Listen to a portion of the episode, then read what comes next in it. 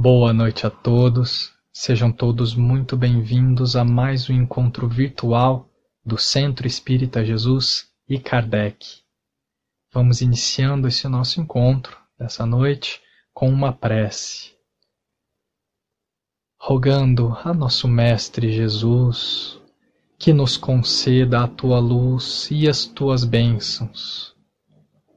Ajuda-nos, querido Mestre, com boas intuições para a compreensão da tua palavra e dos teus ensinamentos. Ilumina-nos, Mestre amado, para que tenhamos a mente e o coração aberto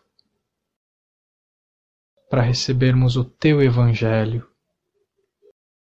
Acompanha-nos, querido Mestre, ao longo do nosso encontro, para que a tua paz e o teu amor estejam presentes em toda a noite. Que assim seja.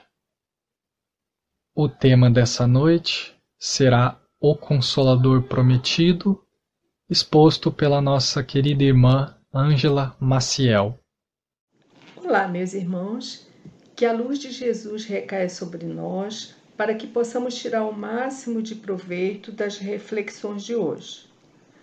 Hoje abordaremos o capítulo 6 do Evangelho segundo o Espiritismo de Allan Kardec, intitulado O Cristo Consolador. Inicialmente, vamos fazer um breve apanhado histórico evolutivo. Todo o universo está submetido à lei do progresso. Logo, a evolução humana, no decorrer dos milênios, se inicia com Deus criando o homem simples e ignorante, empoderado do livre-arbítrio e suas consequências. Submetido também a outra lei divina, que é a lei de causa e efeito.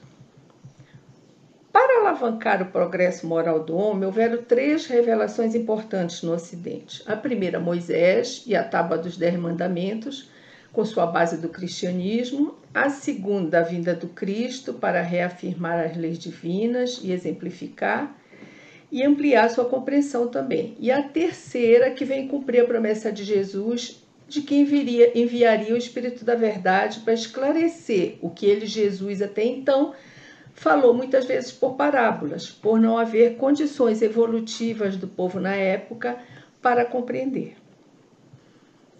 Por volta do século XIX, o homem encontrava-se envolto em teorias contraditórias e incapaz de nutrir o pensamento de forma adequada, que estava entregue a dúvidas, materialismos, sem noção de vida futura. Foi nesse contexto histórico que os espíritos, no projeto de amor, fizeram suas comunicações de início rudimentares, com ruídos, movimentos de mesa, até evoluir para formas mais sofisticadas e sutis, como a psicografia e a psicofonia. A vinda do Espírito da Verdade, com uma pleiade de espíritos superiores e outros menos elevados, mas cada um com seu papel, com a sua tarefa, para concretizar a chegada do Consolador Prometido, necessitava de irmãos encarnados dispostos a abraçarem o imenso trabalho organizado no plano espiritual. A missão de trazer à luz a doutrina dos espíritos coube ao grande mestre Allan Kardec. Com o espírito da verdade no comando e Kardec como seu missionário na Terra, recebemos a maravilhosa doutrina que é o Espiritismo. Leon Denis, em Cristianismo e Espiritismo, no seu capítulo 10, intitulado A Nova Revelação, a Doutrina dos Espíritos, nos lembra que o Espiritismo não dogmatiza, não imobiliza e não tem pretensão de ser infalível. A doutrina é progressiva, como os próprios espíritos. Ela se desenvolve à medida que progride a humanidade, encarnados e desencarnados Leon Denis, nesse mesmo capítulo, aponta três pontos essenciais da doutrina: a natureza do ser, os seus destinos e as leis superiores do universo, que no caso ele se refere em particular à reencarnação. Com relação à natureza do ser, ele nos diz que é fundamental que nós nos conheçamos, né? Que nós saibamos como somos formados, qual a nossa estrutura, né? O homem possui dois corpos, um material, grosseiro, com o qual se relaciona com o mundo físico, e que é perecível e se desintegra com a morte do corpo físico e outro fluídico com o qual se relaciona com o mundo invisível e também com o corpo físico. Esse corpo fluídico é chamado de perispírito. O perispírito modela o corpo físico, retém a memória, todo o conhecimento acumulado nas reencarnações. A evolução moral e intelectual e do meio em que o homem vive é acompanhado pelo perispírito, que se torna menos denso à medida que o homem se eleva e o meio se eleva e se densifica na condição inversa, né? De rebaixamento moral, né? Meio primitivo, embrutecido. Lembremos que o nosso eu pensante e consciente é a alma e não os seus dois envoltórios, nem o material denso e nem o perispírito, que é um material mais sutil. A lei do destino consiste no desenvolvimento progressivo da alma que se edifica moralmente prepara ela própria o seu futuro. Está submetida à lei de causa e efeito, logo o presente é a herança do passado e a construção do futuro. A lei da reencarnação é graças a ela que nós é, vigiamos a nós mesmos, ficamos mais cautelosos, mais cuidadosos para preparar o nosso futuro. A reencarnação nos dá a oportunidade de resgatarmos as nossas dívidas, aprendermos com os nossos erros e evoluirmos, o que seria impossível em uma única só encarnação. Agora nós vamos falar um pouco sobre é, o que desse, dessas três coisas seria um diferencial? Né? Ah, as outras religiões orientais, ocidentais, muitas delas têm a questão reencarnatória em seus princípios, em sua filosofia, em sua compreensão. Né?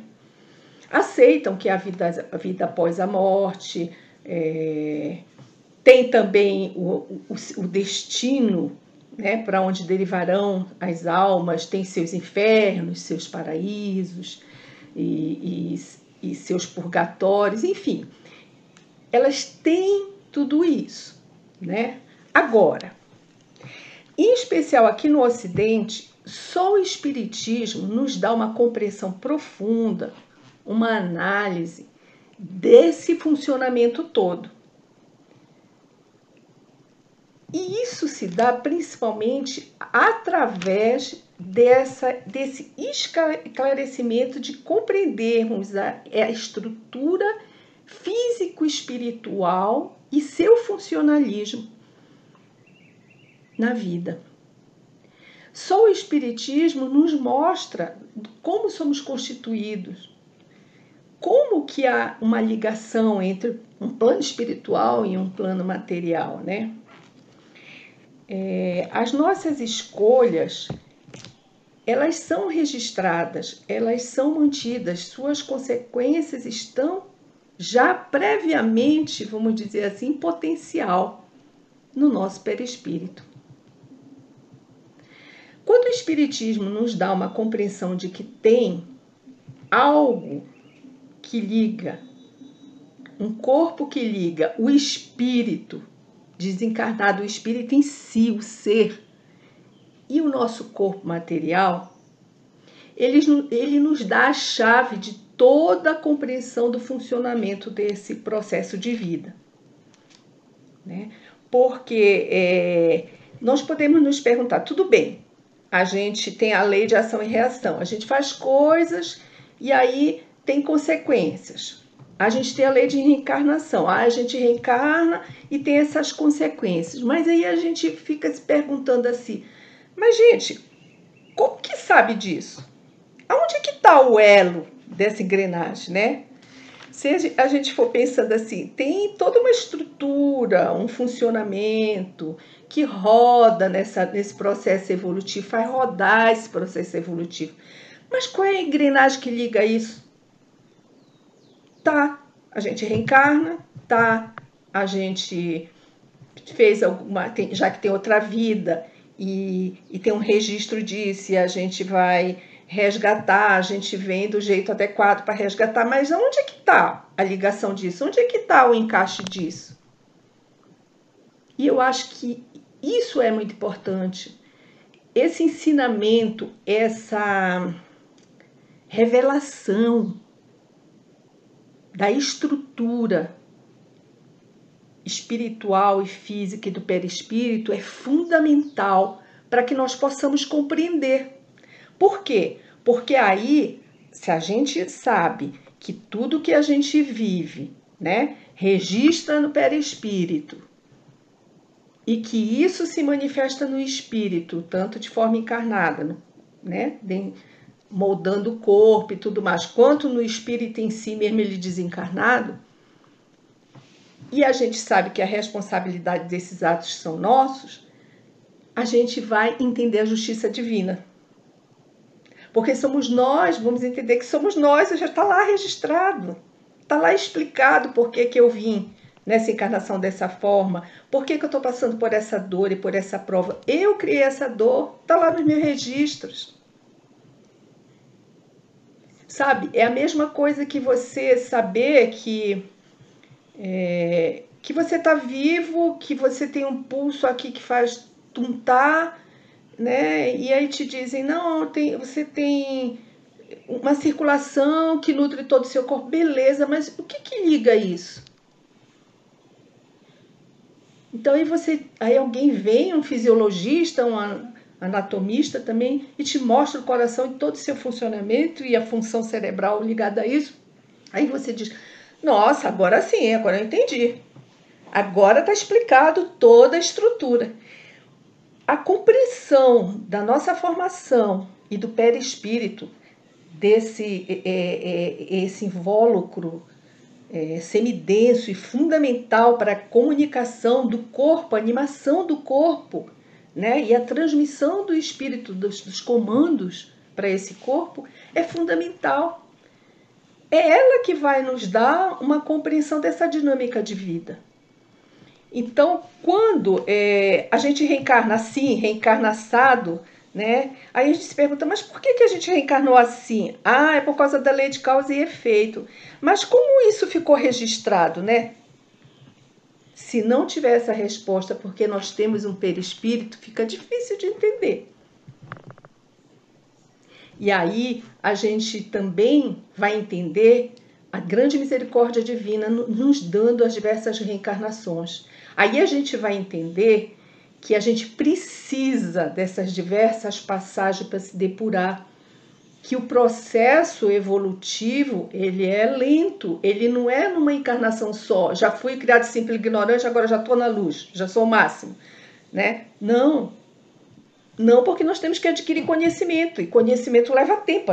Um conhecimento limitado como o nosso aqui da Terra, a gente já, já leva um tempão para fazer uma faculdade, por exemplo.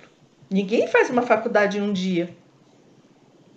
Então, gente, é muito importante essa compreensão de quem somos, como somos formados, qual a nossa ligação com toda essa estrutura divina maravilhosa de justiça, de misericórdia e, acima de tudo, qual o nosso papel e nossa responsabilidade sobre isso. Porque é através disso que nós vamos poder ser responsável por nós mesmos. Aí a gente vai parar de se. vai entender que não tem vítima na criação, parar de se sentir injustiçado, parar de criar sofrimento à toa e entender, não, eu tô aqui roendo esse ossinho aqui porque fui eu que criei essa situação. Eu preciso roê-lo para que eu digira tudo isso e para que eu possa ter um futuro melhor, não ter que roer mais osso, né? nessa linguagem mais hilária, vamos dizer assim. Bom, agora vamos falar das falas de Jesus. Em Mateus capítulo 11, versículo 28 e 30, Jesus nos diz: Vinde a mim todos vós que sofreis e que estáis sobrecarregados, e eu vos aliviarei. Tomai meu jugo sobre vós e aprendeis de mim que sou brando e humilde de coração, e encontrareis o repouso de vossas almas, porque meu jugo é suave e meu fardo é leve. Jesus garante alívio aos sofrimentos, mas impõe a condição de que sigamos a lei que ele nos ensinou, ou seja, o jugo leve, que é o cumprimento do dever de amor ao próximo e da caridade. Emmanuel, em Pão Nosso, um livro psicografado do Chico Xavier, tem um texto intitulado Onde estamos? Ele pergunta: onde estão os aflitos que pretendem trocar o cativeiro das paixões pelo jugo leve de Jesus. Ele constata também que nem todos estão dispostos a renunciar os objetos de suas aflições para encontrar a luz. Eu às vezes fico assim pensando, será que todos compreendem qual é o jugo leve de Jesus, aquilo que ele oferece? Esse jugo leve, gente, é o da evolução espiritual. A observância das leis divinas que Jesus exemplificou, ter fé no futuro, entender que a dor que hoje nos assalta é mestra, restauradora, para que retomemos a pátria espiritual mais íntegros, né? É ter confiança na justiça divina que nos proporciona, através das reencarnações, oportunidade de aprendizado, para que não estacionemos no erro. E como já foi dito anteriormente, nós, nós cumprimos com o nosso dever de amor e caridade. Mas por onde que nós podemos começar esse processo evolutivo, né? Podemos começar pela nossa reforma íntima, mudando os nossos pensamentos, as nossas atitudes, direcionando-os ao bem, usando como guia o Evangelho de Jesus, clarificado pelo Espiritismo, que aí não deixa dúvida de nada. É, Nesse mesmo capítulo 6 do Evangelho, segundo o Espiritismo de Allan Kardec, na parte de instrução dos espíritos, no advento do Espírito da Verdade, ele nos lembra de como antes em Israel ele vem trazer a verdade e dissipar as trevas. Afirma que o Espiritismo, como antigamente suas palavras, devem lembrar aos incrédulos que acima deles reina a verdade imutável, um Deus grande e bom. Lembra que desviamos do caminho reto que conduz ao reino de Deus e diz estar tocado com nossas misérias, com nossa imensa fraqueza. Pede para amarmos-nos e meditarmos sobre o que nos é revelado. E termina dizendo: Espíritas, amai-vos Eis o primeiro ensinamento. Instruí-vos, eis o segundo. Jesus Cristo é o vencedor do mal. Sedes o vencedor da impiedade. Espírito de Verdade, Paris, 1860. O que, que a gente tira desses ensinamentos ditos? Primeiro, que o Espírito da Verdade veio relembrar o que gente, ele já havia dito. Se ele veio relembrar, é porque nós esquecemos. E nós esquecemos, do, nos desviamos, e por isso ele se compadece. E Jesus nos traz de novo o lembrete do caminho, que é assumir o seu jugo leve qual é a alternativa, qual é a saída que ele nos dá para que possamos retomar o caminho. Para que possamos exercer a nossa humanidade, o que somos. Porque o que somos é exatamente isso, amor. A nossa humanidade é aquilo que Deus criou. Os desvios do amor são frutos das nossas escolhas erradas, dos nossos erros, dos nossos vícios. Reparem que Jesus não disse: Vinde até a mim, que eu vou resolver o problema de vocês, vocês não vão ter mais nada. Ele disse: Eu vos aliviarei. Ele não prometeu que ia fazer aquilo que é para que nós façamos. Só nós podemos resgatar os malefícios causados pela nossa ignorância. Só nós podemos retomar o nosso caminho da evolução. É muito comovente ver o Espírito da Verdade falar para que nós nos amemos. É, é comovente e triste, né, ao mesmo tempo, porque na verdade essa semente, semente do amor verdadeiro já está em nós. Que tanto embrutecimento nós cultivamos dentro de nós para que precisemos ser lembrados da nossa própria natureza humana. Mas faz parte do nosso processo evolutivo, né? E como Deus é misericordioso e bom, temos a lei do progresso a nos impulsionar temos as oportunidades reencarnatórias, temos a convivência com o próximo, nosso grande mestre, né? Que vai aparando as nossas arestas, com encontros aqui e ali, nem sempre muito agradáveis, mas muito enriquecedores para o nosso espírito e que nos farão sair do desvio. Eu gostaria de lembrar que tudo isso vem de Deus, vem de Jesus, vem dos grandes espíritos. E eu gostaria que não esquecessem que fosse incluído, porque é justo e verdadeiro. Na pleiade dos grandes espíritos está o nosso grande mestre Allan Kardec. Ele foi a ferramenta sublime para que nós tivéssemos acesso à oportunidade que temos hoje. É, pensemos mais do que isso. Eu acho que a gente tem, por uma questão de justiça, refletir além do fato. Ah, ele foi especial, ele fez e hoje nós desfrutamos. Sim, é verdadeiro. Mas alguém já parou para pensar, né? a imensidão desse trabalho, o custo desse trabalho. Você pode dizer assim: ah, mas ele era elevado, ah, mas ele era um missionário, né? Por isso que ele fez, para ele era moleza. Não! Não. Foi duro.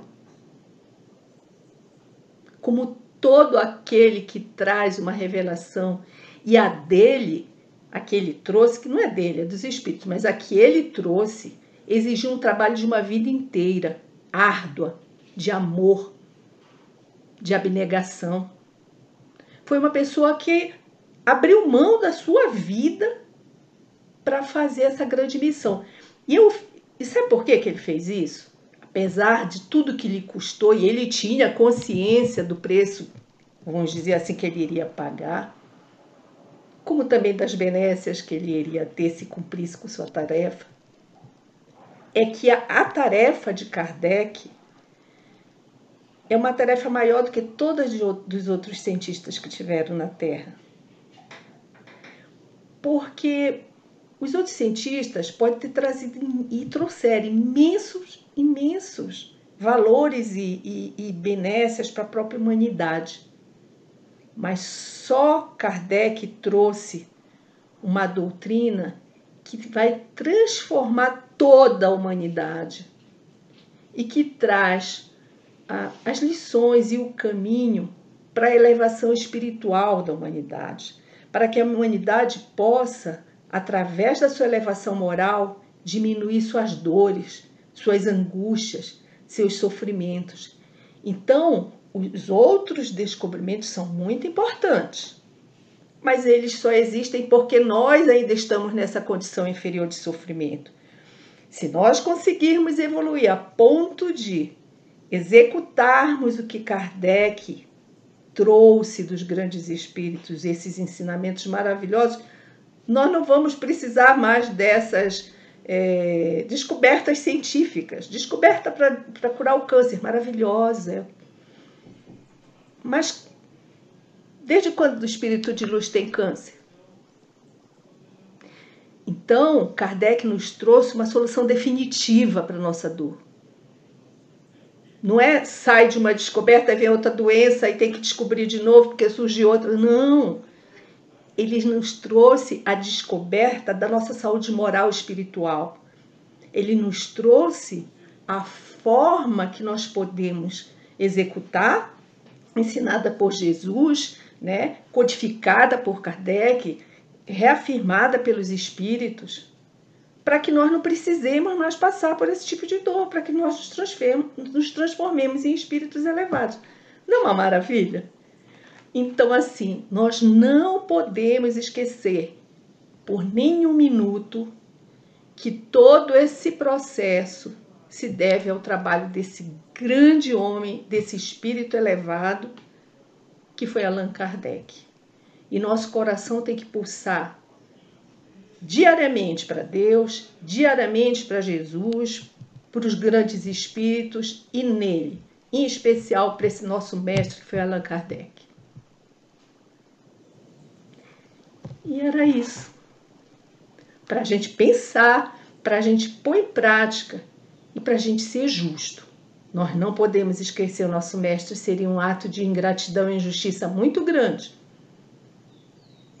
Então, espíritas, Vamos nos instruir para a gente saber quem é quem, o que de fato é importante e para que nós podemos tomar posse disso, porque isso é muito importante defendermos a nossa doutrina, porque ela vai ser responsável pela nossa evolução. Quer dizer, nós somos os responsáveis, mas ela que vai nos dar a ferramenta. Facilitar, é uma facilitadora, né? Eu agradeço imensamente a oportunidade de estarmos juntos de novo e peço ao Pai que nos abençoe, que nos dê paz, que a gente possa ter momentos reflexivos, para que realmente cada dia a gente se sinta mais seguro na nossa caminhada evolutiva. E agradecemos a nossa irmã por mais essa oportunidade de aprendizado e reflexão. E agora convidamos a todos a uma prece. Elevando os nossos pensamentos a Deus, ao nosso querido Mestre Jesus e aos nossos benfeitores amigos. Agradecemos a oportunidade de aprendizado em torno do Evangelho